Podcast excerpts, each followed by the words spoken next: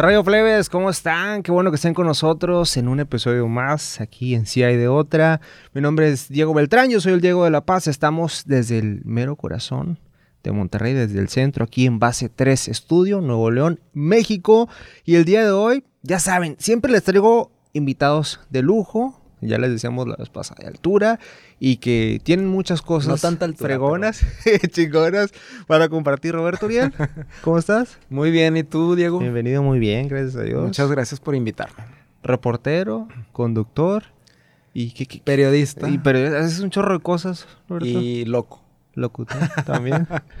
Sí, este, eh, tengo una frase que luego les digo, que también me preguntó mi psicóloga alguna vez. Ajá. Cuando fallezcas, cuando ya te nos adelantes, ¿qué quieres que diga ahí la tumba? Y yo, estaba loco. y sí estás loco. Pues no sé, digo, ya tú me dirás al final de esta plática a ver si sí o si no.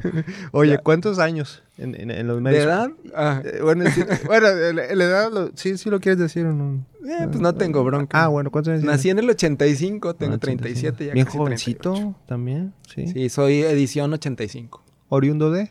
De aquí en Nuevo León, de un municipio que se llama Zaragoza, Nuevo León. Oye, no sabía. Sí, en el sur del estado. No sé si te ha tocado O ir sea, por allá. O sea. ¿conoces la, la chin... Sí, bueno, de ahí vengo.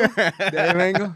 Justamente de ahí Ah, vengo. ¿Es en serio? Sí, Sí. yo nací ahí en Zaragoza, Nuevo León. Ajá. Eh, pues no sé si se puede decir ese nombre, Sí, pero es sí. un nombre popular. O sea, la, la. Es un. así lo bautizó el pueblo. Entonces, pues yo. Lo que el pueblo dijo, ahí la chingada Nuevo León. Ahí eres de la chinga entonces. Así es. O sea, que vas seguido a la chingada o de repente. Pues regularmente me mandan más. pero, pero bien, digo, pues si es ahí, pues yo encantado de la vida voy cada rato que me manden, ¿no?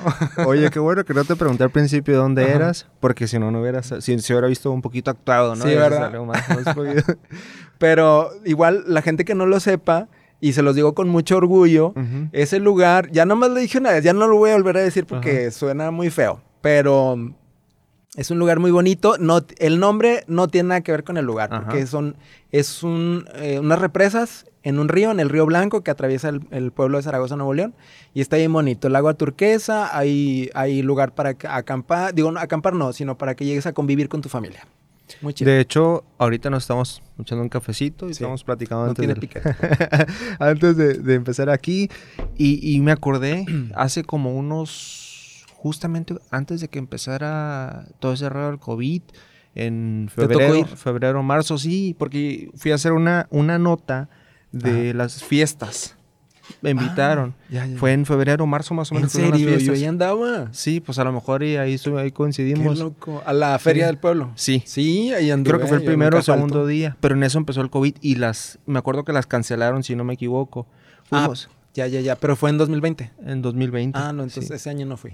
Sí, y luego fuimos a hacer unas, a hacer tomas, ahí andar reporteando para, para Telediario Ok. y fuimos a hacer unas notas ahí a, a la chingada, de hecho, me tuve una foto, una foto en la chingada, sí, y está ¿A hermoso. poco y- no está bien bonito? Sí, sí, está hermoso. Y me quedé en una cabaña, fíjate, de ahí. oh, En las que están en el Salto. Sí. Que el Salto es el parque ecológico de ahí de. Zaragoza. Es esa parte de estas represas que te digo, la Chi. Ese es, una, ese es un parque municipal y más arriba en la carretera está el Salto, que ese es un parque estatal. Y es eh, bosque con cascadas. Y ahí, ahí adentro están las cabañas y ahí es donde te quedaste tú, me imagino. Está bien fregón, el clima Sí. también está de lujo. Eh, yo siempre tengo frío, la verdad. Yo digo, lo bueno es que no vivo allá la mayor parte del año. Voy en fechas especiales y pues, a ver a mi, mi mamá, a mi familia. Este, pero si hace mucho frío. La gente yo veo que está encantada allá Ajá. porque les, como vienen de aquí de Monterrey del calorón y van para allá, pues bien a gusto. Para mí el frío no me gusta. Entonces eres Team Calor. Sí, yo aquí en Monterrey soy feliz. Sabes que yo era Team Calor porque, pues, digo, en Baja California Sur todo el año hace calor, pero me vine a vivir a Monterrey hace ocho años y era Team Frío, a pesar de que aquí hace mucho calor. Ok. Nomás que allá es húmedo y aquí es seco. Allá sudas como puerco y aquí Sí. te quemas horrible, ¿verdad? digo, también sudas, pero no Sí, a tanto. mí el calor de costa no me gusta. Me gusta el de aquí Monterrey. Bueno, entonces, pues llegaba la temporada de frío, que a veces los diciembre no son tan fríos, y dije, pues hoy Team Frío. Pero el año pasado, Roberto, en, Ajá. que fue en diciembre, enero, no hizo tanto frío, sí. Pero me pegó una enfermada de las anginas y de la Ah, garganta y gripa, y desde ese momento regresé a ser Team Calor. Pues sí. Me dicen, ah, a ver, 50 grados, o sea, sí, pero Bueno, tampoco, no, tampoco, tampoco te pases, bañes, ¿verdad? sí, Sí, sí, sí. tampoco te pases. Y el frío lo odias y le digo, no. O sea, me gusta, pero 18 grados. 19 Hoy amaneció con ganas, por ejemplo. Sí, bien Ah, templadito. ah, Así sí. Entonces, bueno, pues vienes del frío y eres team calor, entonces. Y el agua está bien helada allá en Zaragoza. No sé si te metiste al... Me bañé. a- Sí, sí me bañé como... Está súper helada todo el año. O sea, en agosto el agua congeladísima. O al menos yo así la siento. No sé si estoy exagerando. No, pues sí, está helada, definitivamente. Pero la gente es muy feliz. Yo veo que la gente va, va y felices. ¿Tú súper recomiendas que vayan a... ¿A Sí. dónde? A Zaragoza, Nuevo León y todos sus atractivos. Mira, no nada más tiene el salto y ese otro parque de las presas. También tiene este, zona arqueológica, un área con pinturas rupestres. No sé si ahorita esté habilitada que puedan ir porque pues, está protegido por, por las autoridades federales, el INA. Pero también tiene este, pinturas rupestres. Está el, el panteón, que tiene tumbas de, de hace 100, más de 100 años. Incluso muchos revolucionarios ahí están enterrados. Este, mm, la Laguna del Perico, que es un manantial que el agua es como un espejo, como un cristal. Esa agua yo nunca jamás le veo que se mueva. Es, es como un agua muy estática y es un, un área muy que tiene muchos mitos alrededor de ella. Este, la gente habla de que ahí espantan y que se aparecen cosas y que... Y, y tiene también historias muy trágicas, muy lamentables. El hijo de una maestra a la cual quiero mucho. Una maestra de vida, además de que fue mi maestra en la escuela, también ahí pues ahí tuvo un accidente y pues se nos adelantó en el camino en- ahí. Este, entonces es un lugar, un lugar bonito, pero a la vez muy misterioso. Mucho por Este, conocer en Zaragoza, Sí, hay muchas cosas. Ya, so- ya, haz de cuenta que soy el representante de Turismo de Zaragoza, pero, la verdad es que está bien bonito. Sí. Sí, Oye, sí. si algún día te gustaría trabajar ahí en el municipio como promotor Eh, turístico. Pues no estaría mal. Fíjate otro. Eh, otra, otra palomita. No, la verdad, la función pública no, no me atrae tanto. No me atrae más bien. Me gusta el periodismo, este, me gustan los medios de comunicación y me gusta la promoción de la cultura. Definitivamente. Sí. O sea, mi vida es el periodismo, los medios de comunicación y la cultura. Y que precisamente después de todo esto que nos platicamos acerca de Zaragoza, Nuevo León, me gustaría eh, platicar también acerca de tu carrera en los medios de comunicación, porque pues ya has recorrido Sí. bastante siendo tan joven. Y no lo digo de manera halago, o sea, digo la neta, ¿verdad? A ver, empecé en 2006. ¿En dónde estudiaste? Estudié en la Facultad de Ciencias de la Comunicación de la Universidad Autónoma de Nuevo León, es mi alma mater. A mucho orgullo. Eh, Sí, claro, por supuesto. y fíjate, no me gusta el fútbol, pero cuando me preguntan a qué le vas o a qué partido, a qué equipo apoyas, pues los Tigres. Siempre, siempre. O sea, eso sí. Guiñac. y Funes Mori y no sí, Guiñac. ándale. Ni le sé, pero los Tigres, ¿verdad? Sí, Tigres. Este. Amarillo, azul y oro. Pero sí estudié ahí. Este. mm, Muy buenos maestros y maestras. Este. Muy buenos recuerdos. Amigos de vida ahí en la facultad. Este. mm, Me gradué de periodismo. Ujú. Luego, cuando era estudiante en, las- en los últimos semestres, empecé a hacer prácticas en, en Milenio, el periódico Eso te iba a decir porque tú eres bien inquieto. Sí, tengo ese... Todavía no se me quita. Yo pensé que con la edad se me iba a empezar a quitar, pero es que no puedo. O sea, eh, me duermo muy tarde y me levanto muy temprano. Y siempre estoy buscando qué hacer. Tengo ese defecto o virtud, no sé qué sea. Imagínense lo de jefe, güey. A las 5 de la mañana, oye, ¿viste la nota?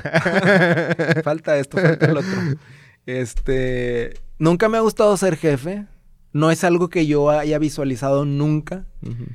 Pero no sé por qué, pero la vida o el destino o el trabajo siempre me pone ahí. Y ahorita te voy a platicar por qué. Entonces, a un recuento así rápido. Estaba yo en mis últimos semestres de la facultad, empecé a hacer prácticas en Milenio Impreso. Y fue bien padre porque fue muy chido porque era algo que, que se dio así de repente en un pasillo de la facultad. Tania Gabriela Ortiz, quien era mi compañera de la facultad y ya estaba ella contratada en Milenio, este, me dice, oye, ¿no quieres hacer prácticas en Milenio? Y yo, sí, claro, por supuesto, o sea, es un periódico que me gusta, que coincido ahí, este, ideológicamente con el periódico, bla, bla, bla. Y me dice, pues es que necesitamos a alguien para cultura y yo, fregón, o sea, mis dos pasiones, el periodismo y la cultura, Fregón. juntos en un mismo. Y dije, no, sí, y empecé a hacer prácticas ahí. Este, luego después, como yo quería estar en televisión, pues fui a pedir una oportunidad ahí, a- ahí enfrente. No se dio por azares del destino o ya razones. sabemos. ya sabemos por qué. Sí, pero le mandamos un saludo a, a- a- ahí a algunas personas. Este, y luego dije, no, pues a dónde, a dónde, a dónde me voy para poder empezar en la tele. Y pues tenía yo pendiente mi servicio social y dije, no, pues Canal 28. Porque aparte Rectoría pues te lo, te lo- te daba la opción, entonces me fui a Canal 28, estuve ahí, eh, agradezco mucho la oportunidad también ahí en Canal 28. En Milenio le agradezco mucho las oportunidades a Gerardo Ortega y a, a, um, Javier Sepúlveda. En Canal 28 Alberto Ábrego. Estuve ahí haciendo mi servicio social, o ya me quedé contratado. Y ¿Qué año después fue más o menos, decías eso? 2000 empecé en Canal 28 en 2007 en el Forum. Ok. Estaba el Forum, me tocó toda esa cobertura. Este, y luego después ya dejo mis dos trabajos, los empaté, Milenio y Canal 28, los empaté hasta 2014 que surge la oportunidad de, de TV Azteca Noreste, me voy para allá. Espérate, antes de que sigas, en el 14 saliste el 28. Sí, ¿Qué mes más o menos? en septiembre, septiembre de 2014, la fecha de ingreso a TV Azteca la tengo muy clarita, fue el 8 de septiembre de 2014. Bueno, ahorita me dices eso. Este, yo cuando recién llegué a Monterrey, y en junio del 14, en septiembre, octubre, estuve colaborando en el 28. No manches, o sea que yo salgo y tú entras. a lo mejor, yo creo que sí. A lo mejor, no sé, te viene el pasillo o algo, uno o dos días, no sé, ¿verdad? Y ni, y ni en cuenta ¿verdad? Las vueltas que da la vida. Y ocho años después de que estamos platicando. Sí, y ahorita por algunas cosas que me han estado pasando estos días, vuelvo a darme cuenta de que las vueltas que da la vida son muy cañonas. Muy cañonas. Entonces, también como para tenerlo en cuenta ahí, ¿verdad? De que nunca Sí. se te olvide eh, y nunca despegues los pies de la tierra y, y, o sea, ese tipo de cosas de que no se te olvide quién eres, a dónde vas, de dónde vienes, porque las- la vida da muchas vueltas. Bueno, total, eso fue en 2014, te vas hasta acá. ¿Te vas a Tamaulipas? No, No, eh, 14. a- Azteca Noreste, Ok. aquí, en, aquí en Monterrey. Dos años después, en 2016, surge la oportunidad de irme a Azteca, Tamaulipas. Victoria. Este, sí, a Ciudad Victoria. Yo siempre quise ser titular de un noticiero en el prime time. Aquí no, se había podido dar. En Azteca Noreste yo estaba reporteando y estuve conduciendo medianoche, Info 7 medianoche, y después Info 7 fin de semana. Y como yo quería estar en prime time, surge la oportunidad de irme a Tamaulipas, Azteca Tamaulipas, y allá sí, estuve en el prime time, de lunes a viernes. Me fui a conducir allá. Estuve hasta 2020. En 2020 me toca salir. Este, del, me toca salir, se acaba el trabajo. Y pues regreso a Monterrey. Y lo ya es cuando entro a posta en octubre de 2020. Y después en enero de 2021 entré a Televisa. Y volví, te digo, la vida da muchas vueltas porque yo cuando salgo de Canal 28 y Milenio, los dejé al mismo tiempo en 2014, dije, ya no quiero volver a tener dos trabajos, o sea, quiero tener vida, quiero dormir más, este, hacer cosas que a mí me gusten. Y vas. Ajá. Este, quiero estudiar box, quiero estudiar piano, quiero hacer esto, quiero, este, quiero organizar cosas de la difusión cultural, quiero estudiar, volver a estudiar inglés, re- Ujú. este, reforzar eso, o sea, quería hacer muchas cosas que no, por falta de tiempo no tenía, no podía hacer. Y pues sí, o sea, lo- lo- poco a poco lo empecé a hacer, pero luego ya cuando regresó a Monterrey y entró a Posta y luego a Televisa, y se dieron las cosas para estar así en los dos lados y la vida otra vez me llevó a volver a tener dos trabajos y pues menos tiempo libre. Sí te veía agotado en tus historias de Instagram, por ejemplo, en el gimnasio. O sea, ya sea mediodía o de repente en la noche, en los horarios que ibas. Pero destrozado, güey. Terminas, yo creo que terminaste full destrozado, Sí. terminas la semana, ¿va? Sí, no, no, no, cañón, cañón. Este, pero luego, el día que yo descansaba era de que, pues, ¿y ahora qué hago? O sea, ¿qué hago? ¿Qué hago? Entonces, pues sí, así como una cosa con la otra, ¿verdad? Y, y se acomodaba muy bien mis tiempos diarios para también ir al gimnasio, este, darle seguimiento a mis proyectos que tengo, proyectos, este, Personales sin lucro, personales, ajá, ¿qué hago? Entonces, pues así. Y este, y luego ya ahora, eh, este mes me toca salir de Televisa para entrar al proyecto de Canal 28. Que, eh, en posta, pues agradezco mucho y le mando un saludo a David Orantes. Este, en TV Azteca al licenciado Oscar Salcedo, también lo quiero mucho. Eh, y en Televisa, pues la oportunidad con José Luis García y Roldán Trujillo. Que, y has- ahora. que has tenido grandes jefes, ¿verdad? Sí, la verdad es que todos. Tipazos. Sí, la verdad es que sí. O sea, no, yo creo que no me podría quejar de ninguno. Este, obviamente, pues el calor del, del trabajo es, o sea, te hace tener desencuentros diarios y luego te enojas y este, te peleas y al día siguiente pues vuelves a ser equipo porque eso no va a cambiar, o sea, sigue siendo un equipo. Y se entienden esos roces y más en los medios de comunicación, porque pues en los mismos medios de comunicación y el periodismo nos exigen ahora a nosotras las personas que trabajamos ahí a estar todo el tiempo revolucionándonos más. Entonces, pues es muy susceptible a que tengas desencuentros. Y no sigan los breaking news de última hora, ¿no? Sí. O sea, porque ahí hay de todo. Sí. Y hasta errores. Y errores en vivo. Entonces, pues ahí va todo, ¿verdad? Sí. Y pues cuando ya sucede, pues, ¿qué, qué hay? O sea, aceptas la regañada este, y a lo que sigue. ¿verdad? y al día siguiente tan felices todos porque ya el periodismo y los medios ya están a tal grado de que para el rato ya nadie se acuerda de lo que pasó hace rato. Entonces, obviamente, también lo que hiciste mal ya al rato ya nadie se acuerda, ¿verdad? Entonces, eso también es una ventaja. Sí. Este, y, y bueno, ahora eh, acabo de entrar, ingresar a Canal 28 otra vez, regresé. Ya la- otra vez la vida dio vueltas Sí, y regresé ahorita. al Canal 28. Este, ya dejé otra vez de tener dos trabajos. Espero no volver a tener dos trabajos. Y nada, te no, oye, también te acá. Sí, imagínate. Entonces, y ahora ya estoy haciendo equipo ahí con Osvaldo, Osvaldo Robles. Este, y lo que te decía de que también eh, nunca, nunca, y espero que no se enojen ¿verdad? los, los que me vayan a oír y si Osvaldo me está oyendo, eh, él sabe. La verdad es que yo nunca, o sea, no estaba en mis planes, yo nunca me había visualizado como responsable de un área o jefe, como le quieran llamar. Ujú. O, Este, pero cuando yo entro a Milenio, entro como reportero junior en cultura, a hacer prácticas, luego ya me contratan y luego les gusta mi trabajo y me empiezan a dejar eh, como ayudante del editor de la sección de cultura. En periódico, este, los editores son como puestos directivos, no son tanto operativos, sino más como directivos. Entonces yo me quedaba como ayudante de él. Cuando él descansaba, Gerardo Ortega, yo lo cubría y entonces les empezó a gustar mucho mi trabajo. Le toca a Gerardo Ortega salir y yo tenía 23 años cuando él sale y me dice Javier Sepúlveda, este, pues Gerardo Ortega ya no está, ahora el editor de la sección vas a ser tú. Y yo le dije, no, o sea, mi primera reacción fue decirle no.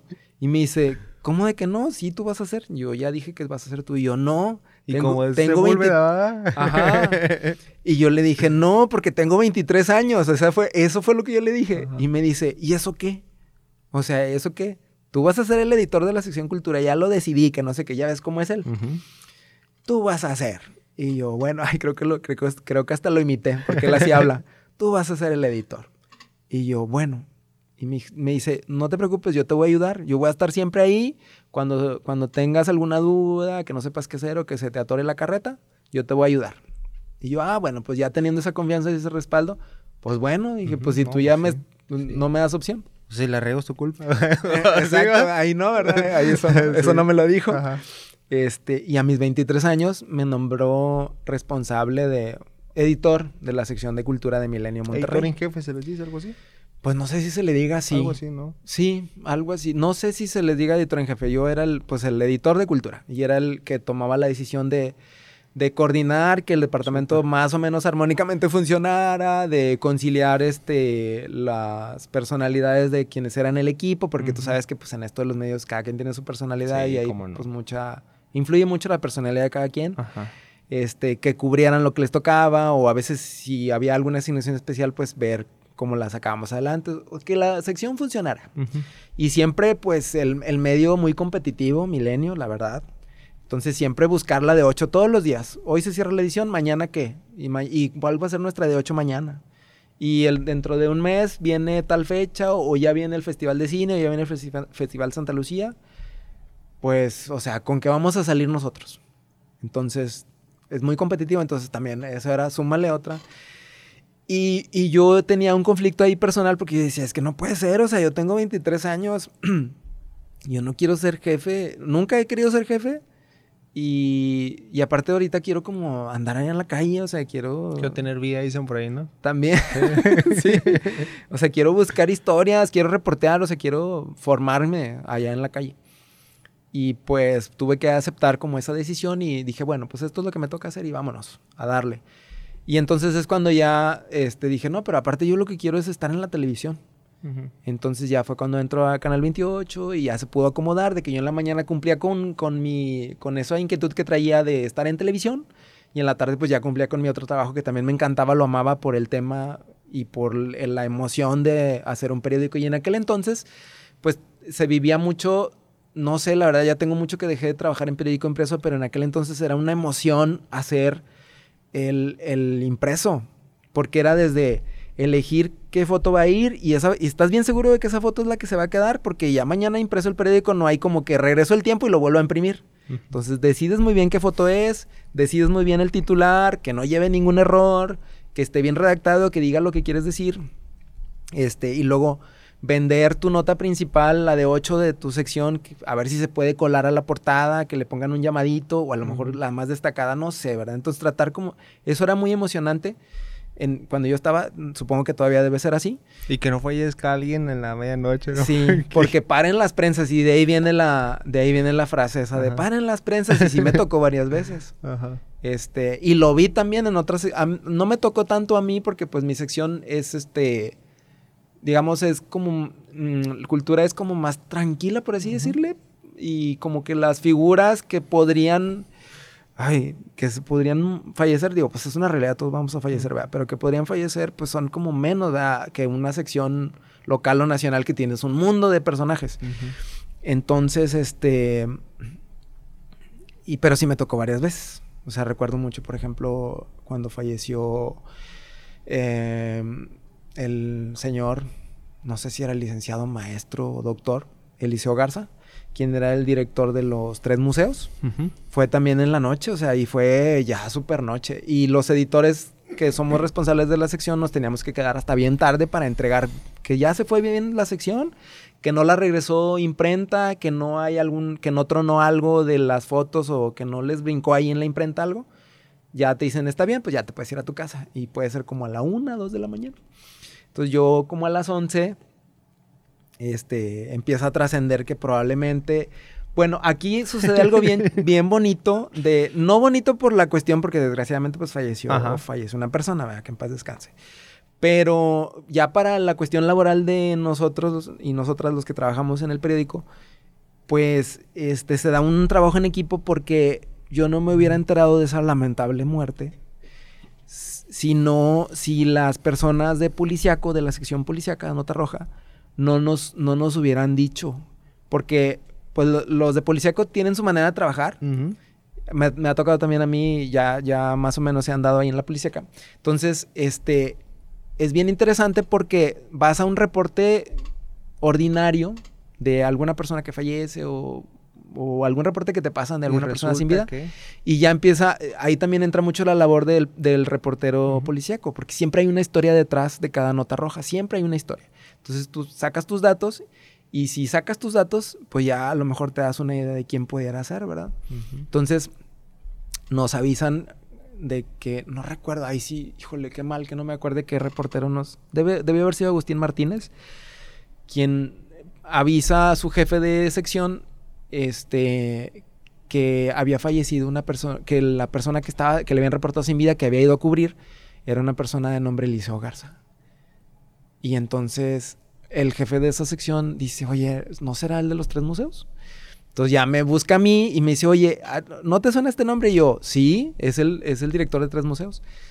Y este, y entonces yo dije, pero a ver, no puede ser. Entonces ya empiezas, dice, bueno, pues ahí está, te dejo el dato. Me dice si lo, si lo, si lo manejo yo acá o si te la vas a llevar tú. Entonces te tienes que mover rápido porque ya mero cierran las prensas y entonces pues a, ver qué, pasa, ¿verdad? Entonces, pues ya en ese ratito a los contactos de acá del mundo de la cultura hablándoles, oye, ¿qué sabes de, este señor y así? Y pues ya se confirma en la, en la noche, ¿verdad? En la madrugada. Entonces ahí regresa todo porque hay que incluirlo y hay que ver pues de qué manera lo vamos a incluir, ¿verdad? O sea, y, también ahí lo que sucede es que pues como es para en las prensas, pues lo incluyes lo que alcances a hacer y lo que alcances a modificar de tu diseño de la página y para mañana ya preparas un, homenaje bien, página completa, ¿verdad? Con sus fotos, entrevistas, gente destacando su labor. Entonces, es bien interesante lo que ahí se da, esa dinámica en un periódico impreso. Muy diferente a lo que se ve en medios electrónicos o en internet. ¿verdad? Oye, de todo lo que me has dicho, Roberto, de destacar, o sea, todo, ¿verdad? En general, pero el principio, lo- el principio que me decías acerca de que empezaste con la inquietud desde que estabas en los M. Eso es bien importante, bien importante para todos los chavos que vienen atrás. eh, empezar con esa inquietud desde que estás estudiando la carrera o desde la prepa, desde la secundaria, donde quieras, pero si ya tienes bien definido lo que quieres, está súper chido eso. Y otro, otro punto también es que eres muy afortunado porque hiciste prensa, porque haces radio Ajá. y porque has hecho televisión y estás haciendo televisión. Y también internet. Y, también, y también internet. Sí. Y de estas plataformas, de estos medios, ¿cuál es el que te gusta más? La televisión. Sin duda. Sí. ¿Por qué? Eh, híjole, qué pregunta tan interesante, pero mira, este, yo, yo sabía, yo supe y me di cuenta que mi vocación era ser periodista y periodista de televisión cuando tenía como 7, 8 años. Ujú. Hubo un evento en mi escuela, en, allá en Zaragoza, Nuevo León. En la... Este, ¿En dónde? En la, en la, en la chica. porque lo- ahí le, le pones tit, sí, le, pon- le pones el VIP. Ahí. Bueno, ahí en la VIP. este, yo estaba en, yo estaba en la primaria, recuerdo muy bien. eh, y nos, el típico evento de la primaria, no me acuerdo ni qué era, estaba yo bien peque.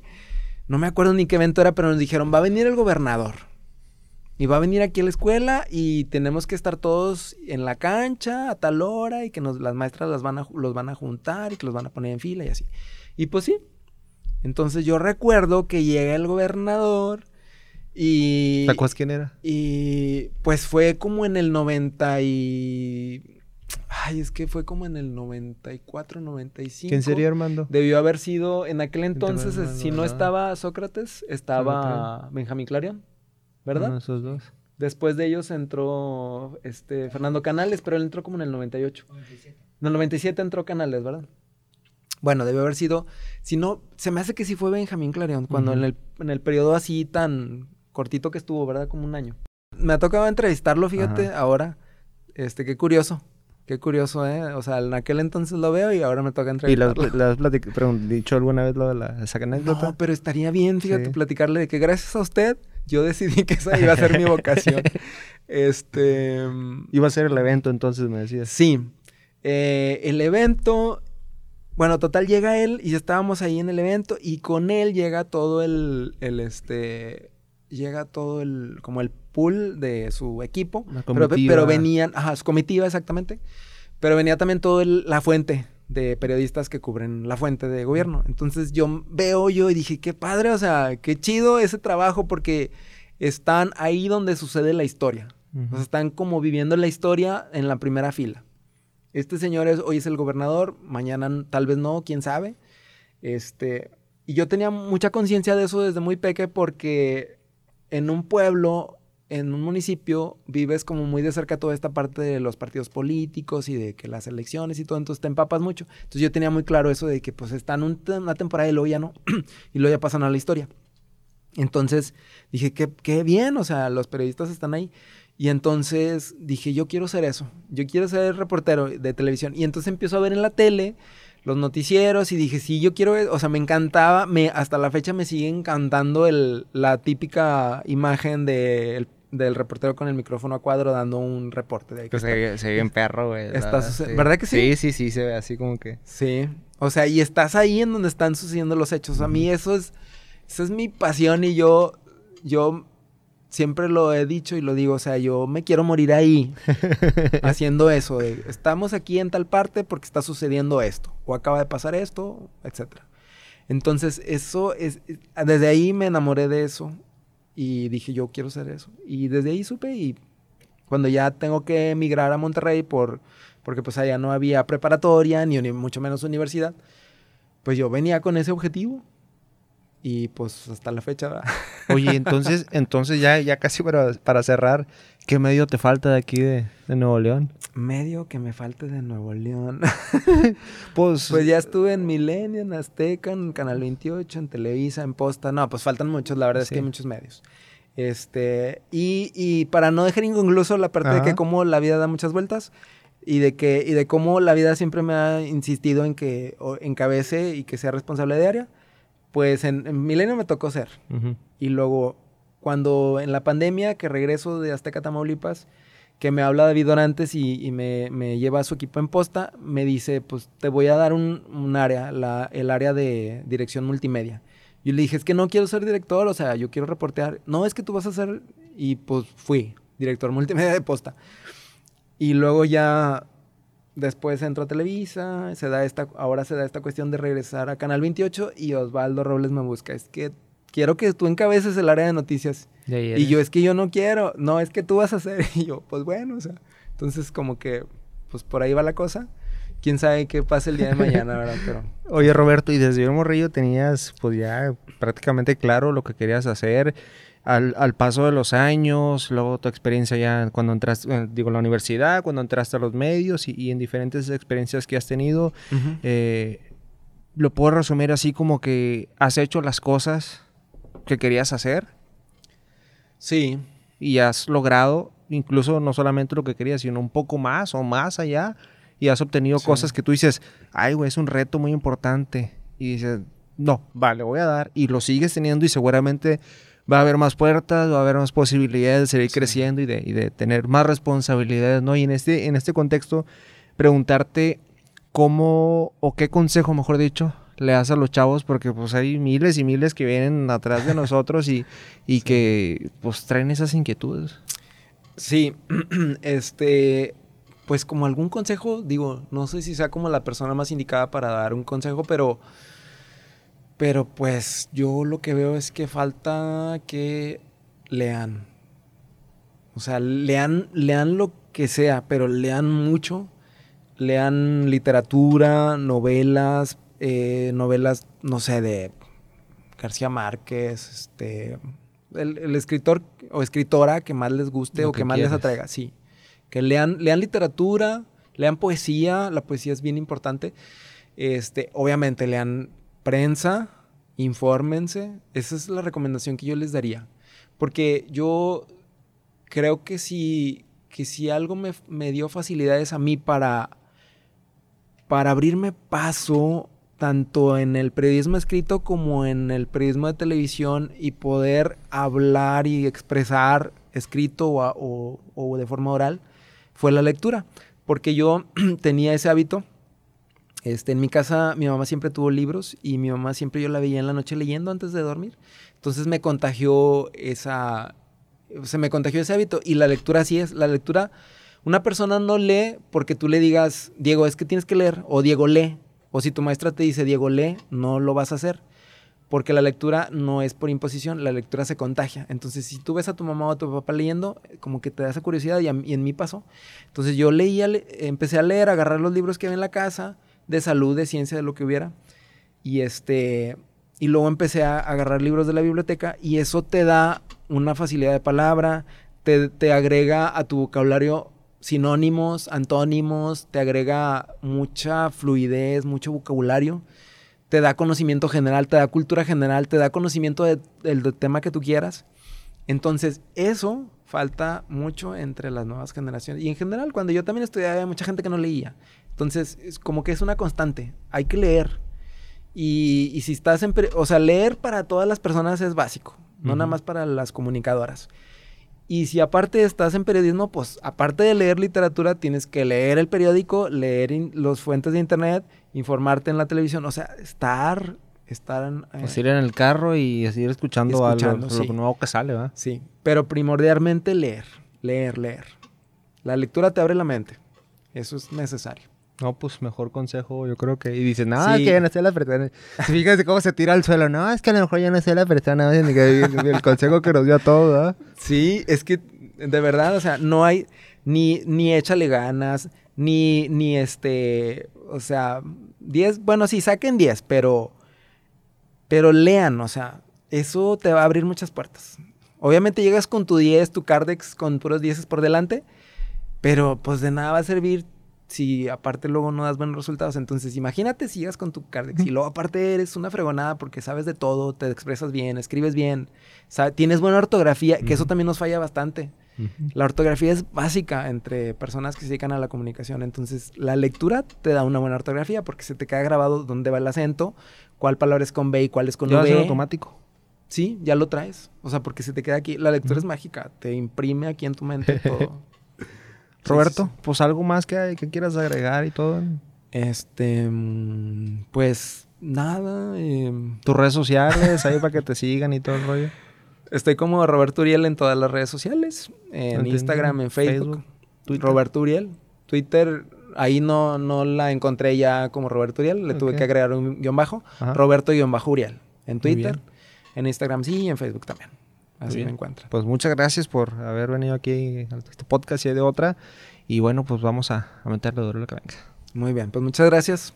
Saludos a todas y a todos.